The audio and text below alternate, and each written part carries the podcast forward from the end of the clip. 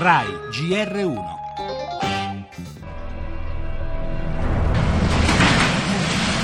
Roma, ancora un palazzo che crolla a gennaio, era accaduto sul Lungotevere Flaminio la scorsa notte in zona Ponte Miglio. La procura ha aperto un fascicolo per crollo colposo.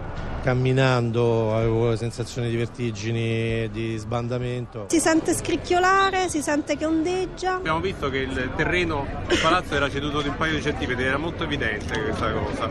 Spero che si faccia chiarezza. Resta la polemica per l'ultimo sopralluogo dei vigili del fuoco Sicuramente noi non lasceremo sole queste famiglie, si inizierà a capire quali palazzine hanno problemi di stabilità, quali no.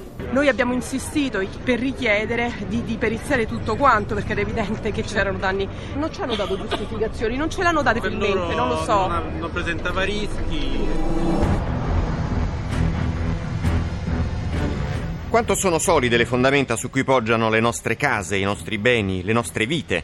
Al di là di ogni eccessivo allarmismo, il crollo di una palazzina in pieno centro a Roma, il secondo caso nel giro di pochi mesi, porta con sé interrogativi che non possono essere messi da parte. Se, come giusto che sia, ci si preoccupa della tenuta degli edifici in caso di calamità naturale, circostanza drammaticamente attuale, a maggior ragione non è accettabile che un palazzo venga giù per un'infiltrazione d'acqua o un cedimento strutturale.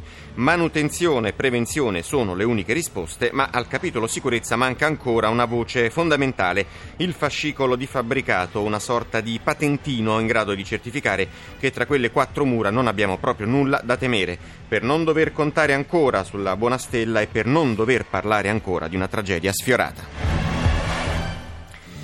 Nel nostro giornale La festa nazionale 5 Stelle a Palermo, Grillo si riprende la scena, farò il leader politico a tempo pieno, annuncia, e al movimento, soprattutto a Virginia Raggi, arrivano critiche da Renzi, in particolare per il no alle Olimpiadi. Intanto nel dibattito sul referendum in primo piano la questione della formulazione del quesito, domani poi si fissa la data.